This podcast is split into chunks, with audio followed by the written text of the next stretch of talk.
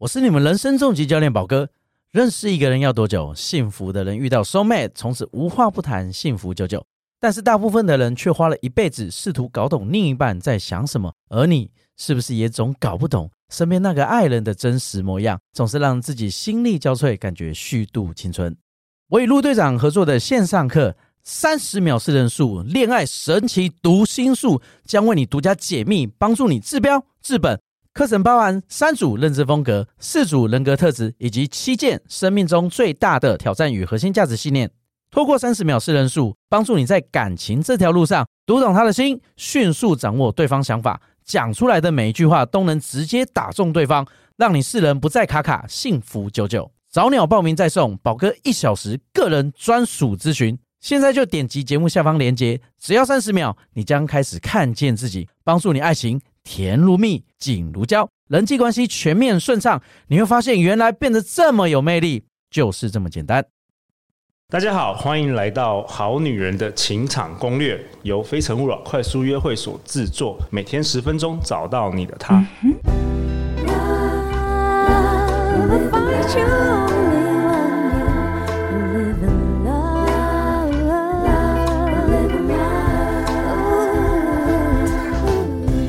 大家好，我是你们的主持人陆队长。相信爱情，所以让我们在这里相聚，在爱情里成为更好的自己，遇见你的理想型。今天我们邀请到热门 Pocket 节目桃园寿山高中历史老师，一粒百优界的主持人李文成。Hello，各位好女人、好男人们，大家好，我是一历百优姐的主持人李文成。哎，文成，很开心这礼拜都可以听你分享历史故事，我觉得好有趣哦，我真的恨不得小时候的那个历史老师是由你来教，这样我这样陆队长对历史可能会有更大的兴趣。这样，不过这样搞不好会害我们的听众少掉一个很棒的主持人。好啊，那我们今天你要跟我们分享什么？你要跟我们分享姐弟恋，对不对？哇，这是超级超级嗯禁忌的一个话题。OK。对，我觉得换成现在我们来看别人的爱情，也都会觉得，哎，他们年纪相差好多，我这样适合吗？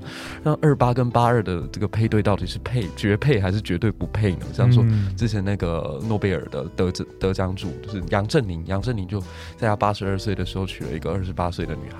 对对，可是我觉得有的时候其实。呃，我们看似非常古怪的爱情，它的背后也有一些我们没有去理解的脉动哦。我们听听看哦。所以今天我们就从明宪宗跟万贞儿这段非常非常禁忌的话题来说起吧。就是我不知道队长你能够接受呃另一半或者是呃对象他的年纪大概 range 大概在多少？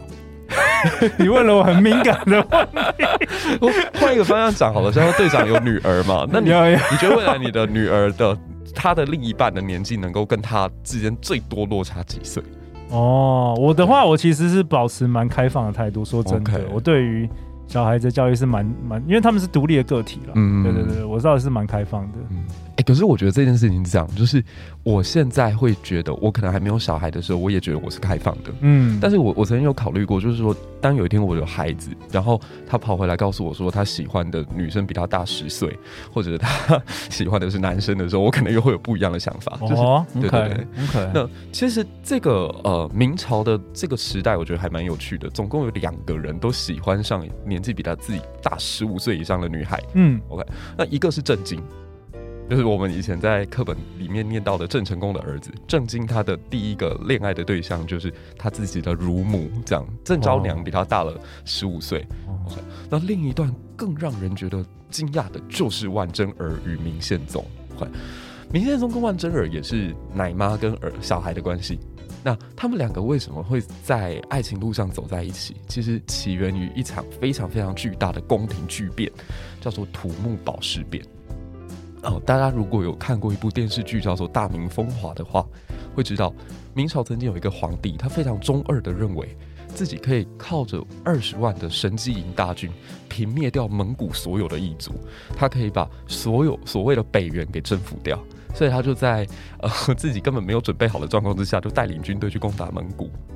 结果军队到了那个蒙古高原之上，他完全不知道怎么排兵布阵。就是我们对于打仗都会有一种想象，说我只要人马够多的话，我就啪一口气就可以把对方吃掉。可实际上，我们真的带兵作战的时候，你会发现好多问题，像说军队我出来了，水源在哪里？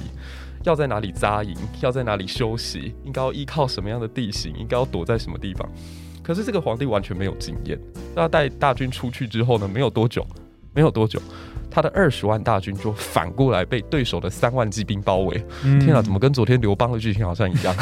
对 对，然后他就全军覆没。哇，这个皇帝他也就成为了明朝第一个，或者说中国历史上非常少数的被抓去北北边的蒙古，呃，一玩玩十年的一个皇帝，这样子。对，就等于是被软禁了，被蒙古人抓走。那其实问题比较大，就留在北京城，因为他当时他的儿子才只有三岁。一个三岁的小朋友，他原本的地位是太子，可是呢父亲被抓走之后，他已经他就变成什么都不是了，因为朝廷不可能在这么危急的局势之下，把一个三岁的小孩扶上来当皇帝。OK，所以就由这个小孩的叔叔，也就是被抓走的皇帝的弟弟，来担任当时明朝的一个代理皇帝的职位。OK，那这个代理皇帝他一开始要当的时候，他是觉得，他当代理皇帝的时候，他是觉得，这哥哥被抓走。我只是一个临危受命的状况，等到哪一天哥哥回来，或者时间到了，等到哥哥的孩子长大了，我应该要把皇位给让出去。对，所以其实一开始还蛮兄友弟恭的，这是段还蛮感人的故事。可是人心是会变的，就是等到他尝到权力的滋味之后，当他发现自己坐在紫禁城里头，可以号令整个天下，站在宇宙的中心，他舍不得那个皇位在有一天从自己的手上流出去。所以这个时间点。他这位叔叔，就是这位代理父亲当上皇帝的叔叔，就从一个仁慈和蔼的叔叔，瞬间变成权力怪兽之下的怪叔叔了。哦，对，就这个这个叔叔皇帝就开始各种迫害这个小太子，因为他觉得小太子的存在就是在提醒着全世界，有一天我会把位子还给他。对，但是我不打算这么做。那这个时候有一个角色更尴尬，就是当时的皇太后。因为在皇太后的眼中，被抓走的那个是儿子，现在代理坐在皇帝宝座上的也是我儿子，那怎么办呢？OK，所以皇太后就决定要退而求其次，我先保护好我这个小孙子，所以就派了自己身边他最相信的这个丫鬟，叫做万贞儿，去照顾他。对，所以一开始他其实是去照顾明宪宗的。对，他一开始他其实扮演的这个角色，我觉得非常非常的微妙。表面上太子好像集三千宠爱于一身，可是，在那个时间段的太子其实一点都不好当。万贞儿这个保护的角色其实是很辛苦的，因为他要面对的不是只有我们平常想象到的说什么换尿布之类的问题，他要面对政局，对。是整个混乱的证据背后，对，嗯、而且还有无数黑心的人可能会在食物下毒啦，或者明枪暗箭啦，对各种。那他们两个是差十七岁，对不对？十七岁，对。明宪宗小小那个万万正儿十七岁，对啊。那我我觉得其实他对于万贞儿有一点恋母情节的感觉啊。就是说，他没有办法见到自己母亲。那现在身边这个，无论发生什么事都站在自己背后或挡在自己身前的这位大姐姐，大姐姐就成为他所有的信仰核心。对，而且我觉得这一点，从我们在看那个什么马蒂斯的话也可以感觉得到。就是马蒂斯一直认为说，我们人类第一个恋爱的对象，通常在对方身上都会有母亲的影子。嗯，对。那我觉得，其实明宪宗对于万贞儿的那份爱，如果单纯我们要用说热烈的这种爱情来讲，可能讲不通。我觉得他比较像是一种依恋，因为他觉得我在你的身边，我可以感觉到安全感、安全感、安心感、安心感。那后来其实很有趣，就是他这位叔叔呢，没有呃自己没有孩子，他的孩子早夭，所以后来这一脉就绝了，就就断掉了。所以后来的皇位的确又回到明宪宗的身上。那明宪宗当上皇帝之后，他的母亲就觉得你应该要多娶几个老婆，因为皇皇室最重要就是绵延子嗣。对，那真的他就听了自己的母亲的话，然后娶了三个。但是这三个老婆其实跟他的感情都很淡，嗯、因为他几乎把所有的心都放在万贞儿的身上。而且我我觉得在他们身上也看到一点哦，就是我们常会希望说感情可以至死不渝。万贞儿跟明宪宗有有有那种感觉，对，他们彼此守候了彼此一辈子。哦，对，那当然我，我我这边也要帮万贞儿平反一下，因为我相信，如果我看过宫廷剧的，特别我记得安以轩跟冯绍峰好像有演过一部，就是在讲万贞儿。对，那部剧就会把万贞儿形容成一个非常善妒、奸诈、邪恶的女人。因为万贞儿有一个很大的劣势，在于她当上皇贵妃之后。他没有生育能力了，他太老了，太老了。嗯，对啊。那古代的医疗技术，现在好像三十六、三十七产子还 OK，可是，在古代医疗技术没有办法对应上的时候，很危险。最后来，他终其一生没有小孩。那野史就是说，这个明这个万贵妃，她去毒杀其他嫔妃生出来的皇嗣。可是其实这一段完全站不住脚，就是这一段其实你看明史的话，你会发现明史的确这样写，但同时呢，其实一直都有小孩在出生，只是养不大。那养不大是万贞儿去害的吗？我认为不可能，因为古代你去谋害皇室，那是诛九族的罪啊。万贞儿再怎么恃宠而骄，他也不可能敢做这样的事情，对啊。那其实某种程度是后世的文学家或后世的这个文人，因为恐惧大女主或对于这种禁忌恋爱，他产生了一种抹黑的心态，就是人类很容易看到跟自己不熟悉的东西，觉得看不顺眼的东西，就觉得人家是有问题的，对。所以万贞儿其实是被多重加工之后，变成我们现在印象当中一个特别奸诈的人，但实际上不可能。因为如果他真的是这个形象的话，你要记得，那个小孩会长大，明宪宗会长大。明宪宗小的时候，他看到这个女孩，觉得她呃这个姐姐，他觉得很温柔善良。如果他有一天长大之后，发现这个女生跟他想的不一样的时候，那个人的逆反心态是有可能完全三百六十讨厌一百八十度的转过来。嗯，对。但是没有，他们没有，他们真的是一辈子这个浪漫，对 知道吗？然后我印象中。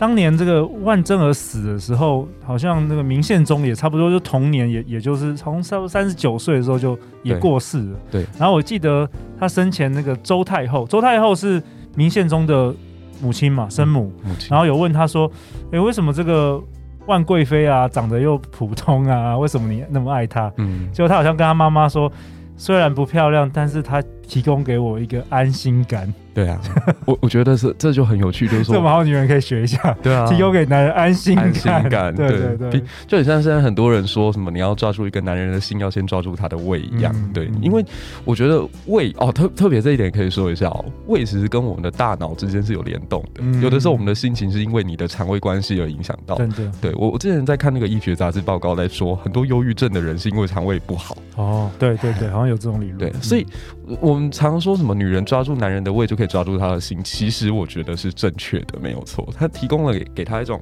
很安心的感觉。我在这边，我可以吃到我喜欢的料理。你在味蕾上面，你在视觉上面，你在味觉上面满足了我的需求，所以他的那份爱就会难以移动。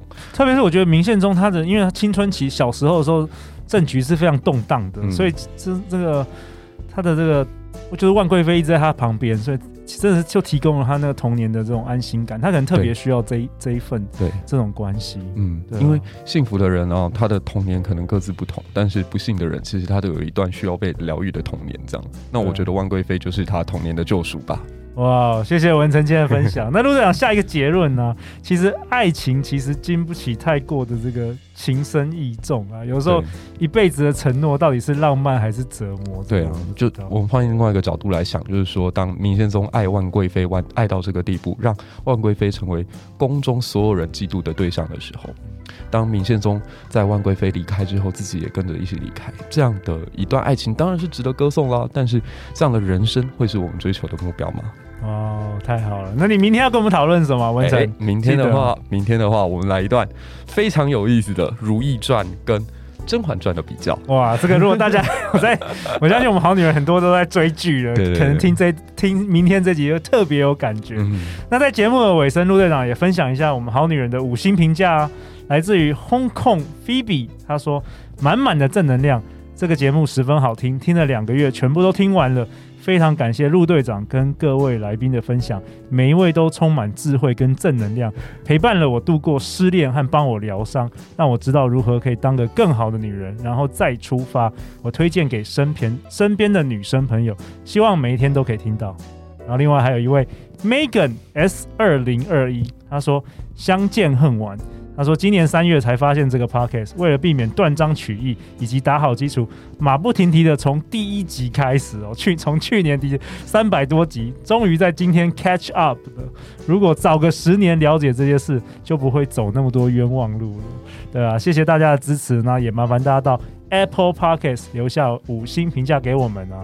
那文成，你明天讨论容英跟如意。”我们从如懿跟甄嬛的故事，我们来出发一段非常有意思的清宫剧。哇，太好了！每周一到周五晚上十点，《好女人的情场攻略》准时与大家约会哦。再次感谢文成的参与，相信爱情就会遇见爱情，《好女人的情场攻略》，我们明天见，拜拜。明天见，拜拜。